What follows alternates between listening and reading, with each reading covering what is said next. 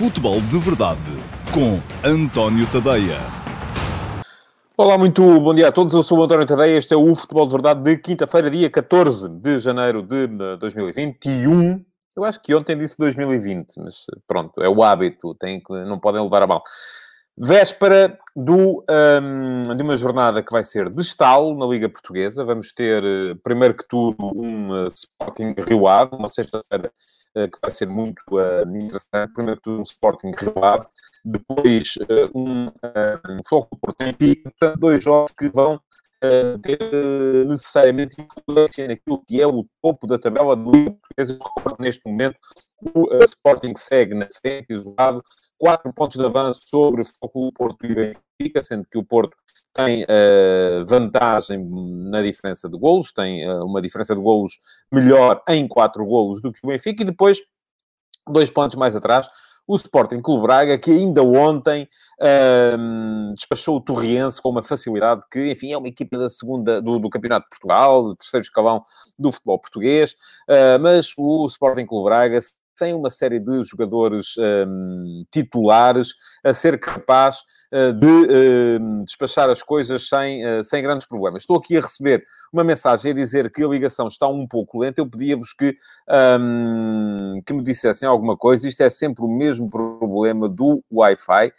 Mas aparentemente estou na rede boa, portanto não há muito que eu possa fazer, peço a não ser pedir-vos desculpa caso de facto se confirme que, estão, que, estou, que estou a chegar mal ou que estou a chegar com cortes até vós. Bom, só me resta continuar e esperar pelos vossos uh, comentários para. Uh, já me diz aqui o uh, Josias Martini que a emissão está com alguns cortes, peço desculpa. vou tentar levar isto até ao fim sem grandes interrupções e de maneira a que vocês possam também ficar a saber aquilo que eu penso sobre os jogos de amanhã. Ora bem, estava a dizer, o Sporting Clube Braga ontem despachou o Torriense sem, sem dificuldades e mesmo sem uh, vários titulares na sua, na sua equipa uh, que alinhou ontem no jogo frente a esta equipa do, do, Campeonato de Portugal. E, portanto, é uma equipa que tem que ser tida em conta também nestas uh, contas do título. Já o disse aqui várias vezes, o Braga está a seis pontos, uh, mas também pode beneficiar de escorregadela por aqui, escorregadela por ali. Diz o Ricardo Silva que o Porto ganha e o Sporting perde ou empata. Um, bom, uh, vamos a ver. Uh, na segunda-feira, porque sábado não há futebol de verdade, sábado haverá apenas do Enem, uh, mas na segunda-feira cá estarei para fazer as contas aos jogos de sexta e para uh, vos uh, dar nota daquilo que achei sobre eles. Para já, a pergunta que eu coloco e à qual vou tentar responder neste programa relativamente ao clássico é uh, muito simples, é se há, são duas, se há favorito e um, se o jogo é ou não decisivo, tendo em conta a distância a que Benfica e Porto já estão e arriscam a ficar do uh, Sporting, caso o Sporting ganhe o seu jogo contra o uh, Rio Ave, a equipa que perder uh, ficará a 7 pontos de distância já na, na tabela. Vou também tentar explicar aquilo que penso sobre as opções que Sérgio Conceição e Jorge Jesus têm para constituir os seus 11 no jogo de amanhã. Já escrevi um pouco sobre isso hoje no último passo, o texto foi colocado, publicado no meu site, antoniotadeia.com, às 8 da manhã, como é sempre todos os dias de segunda a sexta, e depois também todos os dias de segunda a sexta, aqui estou eu, sempre por volta do meio-dia e meia, para no Futebol de Verdade vos um, fazer de viva voz o comentário à atualidade desportiva ou futebolística em Portugal um, do, um, do dia. Já sabem que podem deixar perguntas nas caixas de comentários, porque uh, se o fizerem, uh, elas podem aparecer aqui uh, durante o direto e se não forem respondidas em direto, poderão sempre ficar e ser selecionadas para o QA do próximo uh, sábado. Uh, diz o Josias Martins que o Porto é favorito e ele diz que é benfiquista. Pois, eu já vou dar a minha resposta também. Entretanto, um, ehm, não vou uh, ler aqui todos os comentários, mas podem continuar a deixá-los e eles continuarão também com certeza a ser colocados em direto pelo João Filipe Silva, que me está a apoiar Mas eu, se continuar a lê-los, assim, eles são publicados, vocês, quem estiver a ver a emissão em direto, uh, pode continuar a lê-los também. Eu é que se os continuo a ler, não faço, não faço programa. Bom, antes de entrar no, uh, na, na, na, no, no, programa de hoje, e para responder ao Simão Rochinol, que ontem me deixou aqui uh, uma, uh, nota relativamente às partilhas do programa de anteontem. Eu recordo, havia aqui o desafio, havia ainda há, está válido, o desafio das 50 partilhas. Uh, eu comprometi-me no dia em que uh, o Futebol de Verdade tiver 50 partilhas de 50 pessoas diferentes, portanto, não vale um, um de vocês chegar e partilhar a emissão uh, na, na, página de cada um, ou no, no, perfil de cada um dos vossos amigos, porque senão assim seria demasiado fácil. Um, no dia em que tivermos 50 partilhas de 50 pessoas diferentes, eu faço um Futebol de Verdade especial, convidando as pessoas que fizerem essas 50 partilhas a estarem comigo, um, por via enfim, por streamear, naturalmente, ser-vos ser enviado um link uh, e vocês podem estar comigo e trocar impressões comigo uh, relativamente ao, ao, futebol e àquilo que vos preocupa ou que vos move no, no futebol. Ora bem, o Simão chamou-me a atenção, e eu por acaso nem tinha reparado, que o programa de anteontem tinha tido até mais de 100 partilhas, e é verdade, teve, só que não, não foi cumprida uma das regras fundamentais, que era serem uh, 50 partilhas de 50 pessoas diferentes.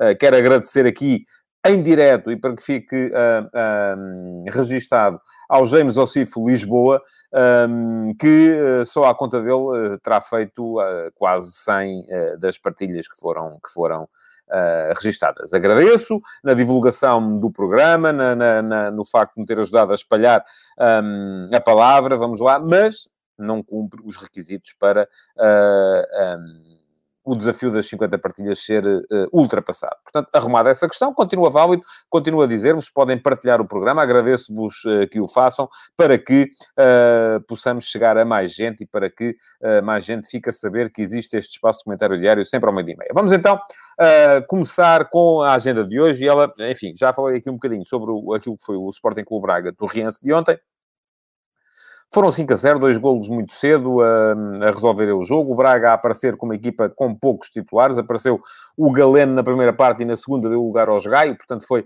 da ideia que dos dois alas uh, uh, estava previsto já no plano que cada um deles ia fazer 45 minutos.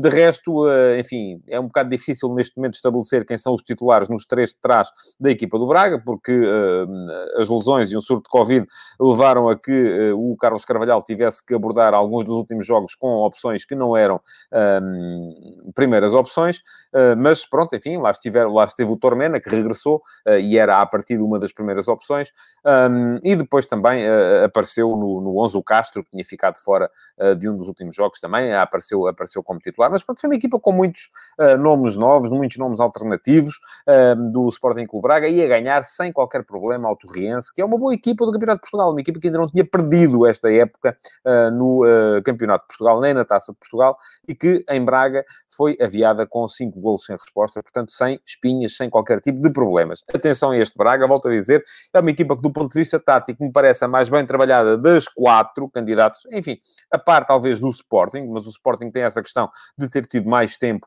uh, para o uh, fazer. Há muito mérito do, do, Carlos Carvalhal na construção da equipa do Braga, e atenção a este Braga, eu não, o facto do Braga ter perdido uh, o jogo com o Sporting em Alvalade há duas jornadas e ter ficado uh, já a seis pontos de distância do primeiro, para mim não afasta o Sporting Clube Braga da, da, da, corrida ao título, onde o Braga, tal como o Sporting, no meu ponto de vista, ainda continua a funcionar como outsider, mas uh, está lá, está lá e vai com certeza manter-se durante mais algum tempo. Enfim, vai haver Uh, no início da segunda volta, portanto, já daqui a uh, duas jornadas, três jornadas, um uh, interessantíssimo Sporting Clube Braga Futebol do Porto, um, e isso parece-me parece que vai ser, uh, com certeza, também interessante e definidor.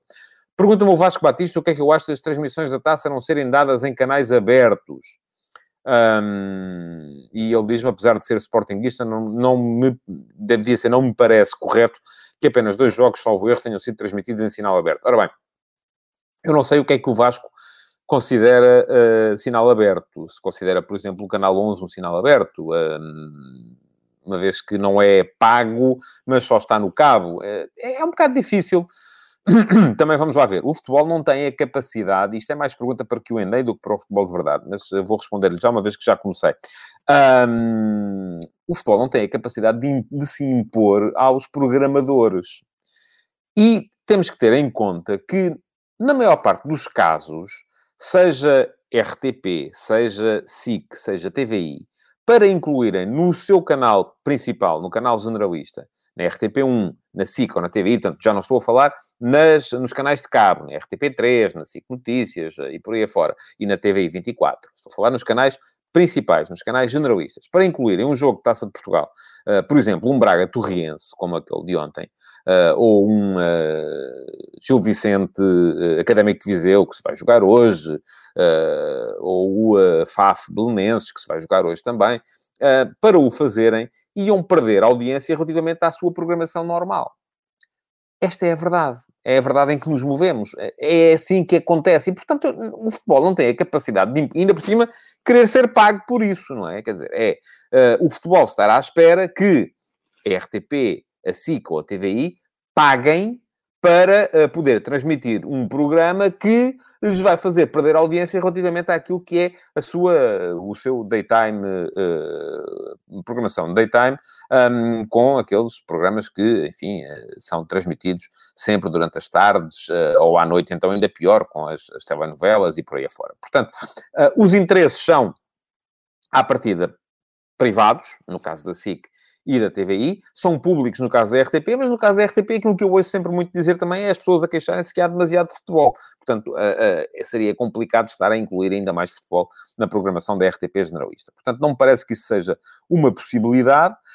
Um, o Canal 11 foi criado também um bocado para isso. Agora, de facto, o Canal 11 só está, apesar de não ser pago, só está no cabo, não está ainda aí por, via, uh, uh, por vias mais uh, tradicionais e mais antigas e, e, não chegará ainda com certeza a todo o território nacional.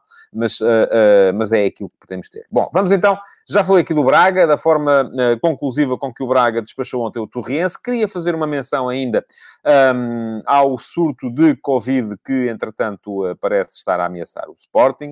Uh, é uma altura chata, uma altura muito chata para o Sporting, e eu recordo a, a, a, primeira notícia foi de que o Paulinho, o técnico de equipamentos do Sporting, que eu ainda no outro dia, aqui em casa, até me arrepiei a vê-lo de manga curta e de calções. Aqui, os jogadores é normal, porque eles andam a correr, transpiram e tal, estão uh, sempre com a temperatura muito elevada, mas o Paulinho, que à partida não é...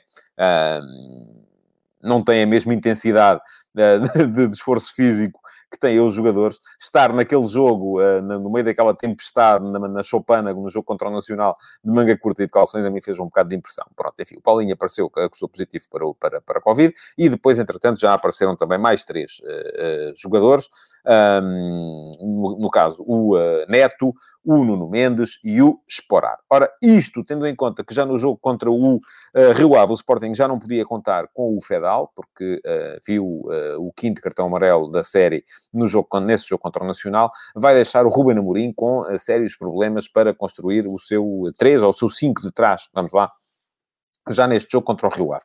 Um, é de esperar, e aquilo que me parece mais uh, provável mesmo, é que o Sporting contra o Rio Ave apareça com o Quaresma uh, no lugar do Neto. Uh, enfim, o Quaresma foi titular na época passada, durante, na ponta final da época passada, com o Coates no, no meio, e depois pergunta-me aqui o Diogo Tavares se jogará o Borja.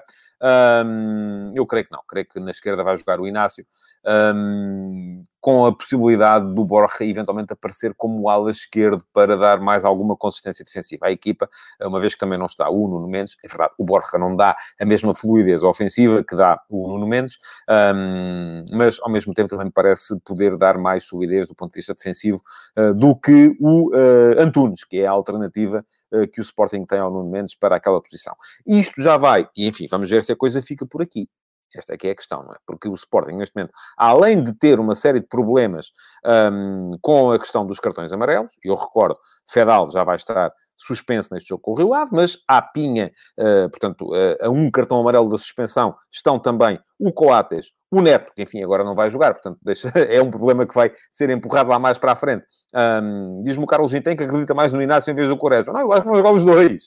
Têm que jogar os dois. O Sporting, eu desde o início da época tenho dito isso, só tem cinco, uh, enfim, seis alternativas, se contarmos o, o, o Borja, uh, para as uh, três posições de defesa atrás. A questão é que desses seis casos de jogadores, três deles à partida são para jogar sobre o lado esquerdo o uh, Gonçalo Inácio, que é esquerdino, o Azuair Fedal, que é esquerdino, e uh, o uh, Cristiano Borja, que é esquerdino. Portanto, esses três são para jogar ali sobre o lado esquerdo. Depois, para o lado direito, haveria o Neto e o um, Quaresma, e ao meio, enfim, Coates, que é absolutamente indiscutível. Portanto, um, estava a dizer Vamos ver se a coisa fica por aqui, porque a questão agora soma-se também à tal questão dos jogadores que estão à bica com cartões amarelos. Neto é um problema que vai ser empurrado mais para a frente, porque vai estar sem jogar agora durante uns tempos em isolamento, mas, uh, pelo menos 10 dias, mas uh, uh, também o Coates está com 4 cartões amarelos, também o Palhinha está com 4 cartões amarelos, também o Nuno Santos, que é uma alternativa um, também para a posição de ala esquerdo, atrás, para o lugar do Nuno Mendes, um, está com 4 cartões amarelos. Portanto, há muita gente ali também à bica e à beira da suspensão, vai ser um teste sério, rigoroso, à profundidade do plantel do Sporting e, de facto, não me parece que seja um plantel muito uh, uh, profundo, com muitas alternativas. Este é o grande problema que se coloca à equipa do Sporting. Um, e uh, aquilo que se, que se vai perceber agora mesmo é tem aí uma série de jogos muito, muito exigentes e quase sempre de 3 em 3, 4 em 4 dias, porque já o escrevi também. Agora o Sporting vai ter a partida contra o uh, Rio Ave na sexta-feira, depois joga com o Porto na uh, Final Four da Taça da Liga na terça. Um, se passar à final joga a final no fim de semana, no sábado, se não passar à final, uh, terá o jogo com o Boa Vista, mas se passar à final, joga a final no sábado e tem depois o Boa Vista a meio da, da semana seguinte, uh, sendo que uh, depois vai, vai continuar a ter também jogos ao domingo e à quarta-feira, porque, e, e, jogos complicados, porque tem que ir ao Bessa, tem que ir um, ao Funchal defrontar o Marítimo, que foi a única equipa portuguesa que, que ganhou ao Sporting esta época, e tem que receber o Benfica nas próximas três jornadas da Liga. Portanto, complicada a vida para o Sporting nestes tempos mais próximos. Vem depois também a saída até uh, Barcelos para jogar com o Gil Vicente. Jogo em casa com o Passo de Ferreira, que é um jogo também complicado. Um, e, portanto, parece-me que vai ser um, um, momento definidor para aquilo que pode vir a ser a época do Sporting. Diz o Marco Pacheco, Coatas, Quaresma Inácio, Porro e Antunes. Sim, uh, à partida parece uma aposta mais segura. Uh, embora eu admita que possa jogar o Nuno Santos também como uh, ala esquerda em vez do Antunes, uh, jogo em casa, uh, para dar um bocadinho mais de uh, profundidade Uh, ofensiva à equipa do Sporting, ou que possa jogar o Borja também para reforçar um, uh, o setor defensivo, uma vez que faltam ali duas das três opções, ou, ou três das cinco opções uh, habituais na defesa do Sporting. Dos cinco mais habituais só vão estar o Pedro Porro e o Coates. Bom, seguindo em frente para o clássico, que é disso que muitos de vocês estão à espera de que eu falo, e já temos ainda 11 minutos no programa de hoje. Um, eu deixei aqui duas, duas perguntas, uh, às quais esperava que vocês fossem respondendo. A primeira é se há favorito e a segunda é se o jogo é, é decisivo. Ora bem, um, eu não sou capaz de dizer a 100% que sim, mas sou capaz de dizer a 60% que sim. Sou capaz de dizer a 60% que, olhando para aquilo que tem sido o histórico recente, um, deste clássico, o Porto, até porque joga em casa, uh, deve ser considerado favorito. E atenção, ainda ontem, por acaso, estive a olhar para esses dados. Na maior parte das uh, grandes ligas um, ehm, europeias, aquilo a que se tem assistido este ano é uma situação em que uh, o fator casa perdeu muita influência. Olhamos, por exemplo, para a Premier League e um, ehm, há mais vitórias fora do que em casa. Olhamos para a Série A e o número de vitórias fora e em casa é absolutamente idêntico. Olhamos para a Bundesliga e há mais vitórias fora do que em casa.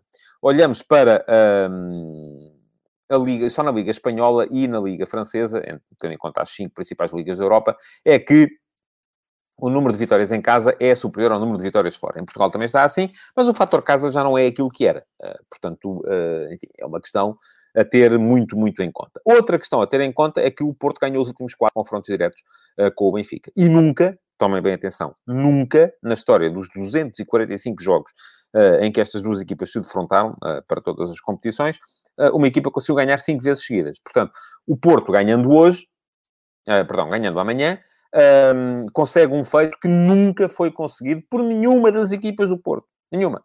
Nem do Benfica. podem pensar no Benfica dos anos 60. Nunca ganhou cinco vezes seguidas ao Porto.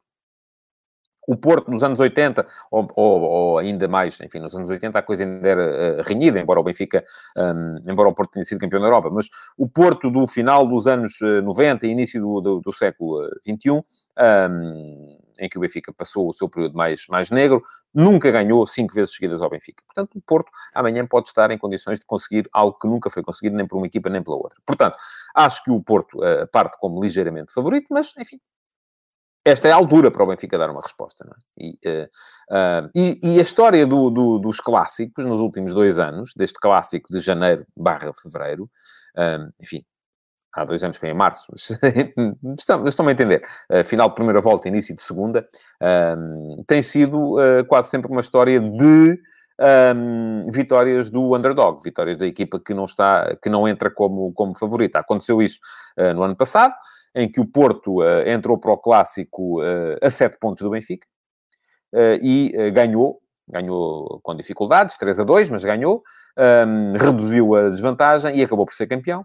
E aconteceu isso há dois anos também, em que foi o Benfica a entrar para o clássico a 7 pontos do Porto, mas conseguiu ir ganhar ao Dragão e dessa forma iniciou a recuperação que acabaria com a conquista do título por parte da equipa do, eh, do Bruno Lage. Portanto, uh, isto também já serve para vos dar uma certa, de certa forma, uma resposta relativamente ao caráter decisivo ou não ehm, deste clássico. Portanto, já veem que eu acho que não é absolutamente decisivo. Eh, não é? Eh, mesmo que o Sporting ganhe antes do jogo, ao Rio Ave, eh, e já vos falei aqui daquilo que eu acho que é a falta de profundidade do plantel do, do, do Sporting, mas mesmo que o Sporting ganhe ao Rio Ave, a equipa que perder fica a 7 pontos do, do, ficaria nesse caso a 7 pontos do líder, mas 7 pontos nesta altura, nos últimos dois anos, não foram um, impeditivos. Aliás, a equipa campeã estava em janeiro a 7 pontos do, do, do, do, líder e acabou por ser campeã. Tanto o do Porto no ano passado, na época passada, como o Benfica há uh, duas épocas. Portanto, agora, há um aspecto em que eu acho que é decisivo. Uh, e esse aspecto é o. Um, o face-to-face. -face. Eu acho que os campeonatos ganham-se muito nestes, nestes grandes duelos. Um, ganham-se e perdem-se muitos nestes grandes duelos. Uh, o Jorge Jesus, antes do jogo da Supertaça, veio dizer, uh, aliás, inclusive, um, entrou naquela, naqueles mind games a dizer que, ah, e tal, viram os jogos da época passada e tal. Quem é que ganhou? Foi sempre o Porto. Eu digo-vos, foi sempre o Porto. Portanto, uh, de certa forma, a tentar tirar um bocado de pressão de cima dos seus jogadores, meter pressão em cima da equipa do Porto e ao mesmo tempo também desvalorizar um bocadinho a eventualidade de um desarme, que acabou por acontecer, e aconteceu de forma clara na Supertaça, foi 2-0 para, para o Porto ainda no mês passado, um, em campo neutro. Um, agora, uh, a questão é que uh, tanto o Jorge Jesus como o Sérgio Conceição uh, são, um, são treinadores confrontacionais, por, por excelência. Portanto, nos grandes jogos, a construção da persona que lhes está associada é uma construção que os leva a tentarem sempre crescer nestes grandes momentos, porque é destes grandes momentos que reza a história, e uh, é nestas alturas que eles não querem vacilar. Qualquer um deles uh, admite mais facilmente vacilar num jogo uh, contra outro adversário do que num jogo contra um adversário direto. E isso faz com que os dois encarem o jogo naturalmente com uma, um sentido de responsabilidade e de, com uma ambição completamente diferente. Alguém me dizia aqui que acha que vão os dois jogar para não perder, eu acho o contrário. Mas enfim, vamos ver como é que vai correr o jogo. Eu acho que vão os dois jogar um, para ganhar porque querem, uh, e isso é bom porque vai nos dar com certeza um espetáculo mais, mais interessante. Mas tanto o, o, o Benfica como o Porto vão querer, uh, com certeza, entrar no jogo de forma a, não só a conquistarem os três pontos, mas a meterem o pé em cima do adversário, a mostrarem ao adversário que estão mais fortes, porque eu acho que tanto uns como outros olharão para o Sporting um bocado como um epifenómeno que está à frente da Liga, mas que acabará uh, mais cedo ou mais tarde por, por, por ceder e por escorregar. E esta derrota que o Sporting cedeu frente ao Marítimo na Taça de Portugal, uh, a meio da semana, acaba por uh, vir reforçar um bocado essa, essa tendência. Pergunta-me o Simão Rochinol que surpresa poderá apresentar o Jorge Jesus amanhã. Ora bem, eu uh, vou reservar o programa de amanhã para falar um bocadinho mais sobre aquilo que eu acho que podem ser as, os 11 uh, para, o, para o título e para, para, o, para o clássico, perdão, e para o sistema tático. Isto respondendo a esta pergunta que me deixa o Emanuel Marcos, que me questiona acerca da possibilidade do Benfica encontrar um plano B tático neste caso o 4-3-3, um, visto que utilizar este sistematicamente sem convencer começa a ser ridículo. Olha, oh, oh Emanuel, o Benfica já tem jogado muitas vezes mais perto do 4-3-3 do que do 4-4-2. Sempre que joga com Pizzi como segundo avançado, sempre que joga com, uh, e já aconteceu também, com Rafa como segundo avançado, com Tarapto como segundo avançado, uh, a equipa aproxima-se muito mais do 4-3-3 do que do 4-4-2. Eu estou mais inclinado para isto que diz o Paulo Neves, que não vai haver surpresas táticas, e o que pode haver, isso sim, são surpresas do ponto de vista, e mais no, no, no caso do Benfica do que no Porto, eu acho que o 11 do Porto é relativamente fácil de adivinhar, só está um bocado dependente daquilo que pode ser ou não a possibilidade de o Otávio, um, que testou inconclusiva Covid-19, vir a, a, a, poder ou não ser utilizado, e disso vai depender muita coisa, nomeadamente a possibilidade da entrada do Luís Dias no 11, uh, mas o resto parece-me que o Sérgio Conceição nesse aspecto vai ser mais, mais conservador. Uh, no caso do Benfica, uh, eu acho que se vai manter o, o, sistema e aquilo que variará com certeza são as, uh, as características individuais dos jogadores que ocuparão as posições. Vai estar tudo muito dependente de quem vai ser o segundo médio, vai estar tudo muito dependente de quem vai ser o segundo avançado. Portanto, estas duas posições no 11 do Benfica vão, de certa forma, definir um bocado aquilo que vai ser o jogo. E a questão aqui é, o que é que Jorge Jesus vai fazer?